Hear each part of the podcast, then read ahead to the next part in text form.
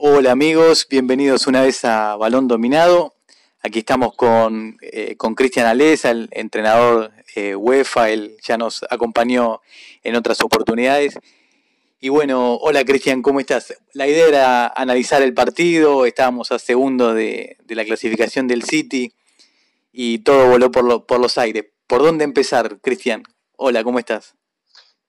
¿Qué tal, Gustavo? En primer lugar, pues eh, darte las gracias por la, por la invitación y, y bueno, visto lo visto, eh, se esperaba un partido emocionante, pero quizás no tanto por el desenlace final, ¿verdad? Eh, sabemos que el fútbol pues tiene una grandeza que lo hace incierto, dinámico y emocional y, y, bueno, vamos a intentar un poco desgranar e interpretar lo que ha sido esto porque dentro del partido ha habido eh, esos micropartidos que se, que se dicen y bueno, en primer lugar una primera parte bastante equilibrada. Quizás eh, supimos que, que, en la ida hubo eh, un continuo vendaval de ataques eh, que se impusieron a, a, defensas. Se decía mucho que, que, los dos equipos defendían mal y verdad eh, que la primera parte, pues a pesar de que los dos equipos no jugaron fluido a su juego, Manchester City sobre todo, pues sabemos que que practica circulaciones largas, que sobre todo pues eh, intenta estar en campo contrario a partir de acumulación de pases.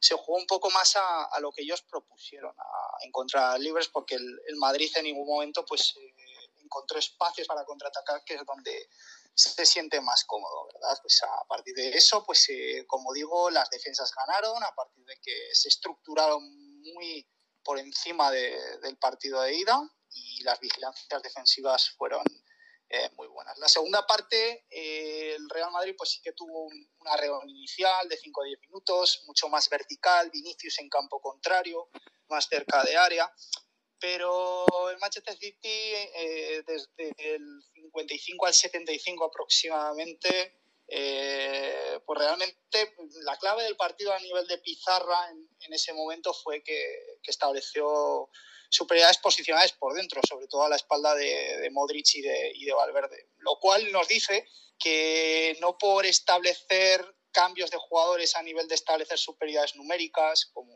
al poner cuatro medios en Madrid, con Valverde, Cross, eh, Modric y, Casemiro, pueden eh, contrarrestar o superar el, el centro del campo del City porque es más importante esas superioridades posicionales que el City pues eh, estuvo muy fluido y sobre todo un, un excelso Bernardo Silva, entre líneas. Eh, ahí, a raíz de, de, esa situación, llegó el gol, eh, el cual pues Bernardo Silva tuvo tiempo y espacio para pensar y, y Mare definió bien. Y la mística del Bernabéu, la mística del Bernabéu que sa sabemos que, que, el Real Madrid nunca se da por vencido y, y lo que no produce eh, a nivel de, de, posesión y finalización en, en 80 minutos te lo hace en dos minutos con, con esa igualada. Eh, la prueba, sí. pues eh, realmente el Manchester City no encontró su sitio y el, Real Madrid a partir de, de ese penalti, pues eh, eh justo vencedor de este partido. Bueno, eh, dijéramos que equilibrada esa eliminatoria entre los dos equipos. Tal cual, sí, sí, excelente, excelente análisis, Cristian. Bueno, más o menos de siguiendo tu hilo, sabíamos que, bueno, que el City iba a recuperar los eh, laterales titula titulares, entonces eh, Vinicius iba a estar un poquito mejor controlado por Walker eh, y, y, así el Real Madrid recuperó a Casemiro, que faltó en la primera en, el primer partido, en el partido de ida.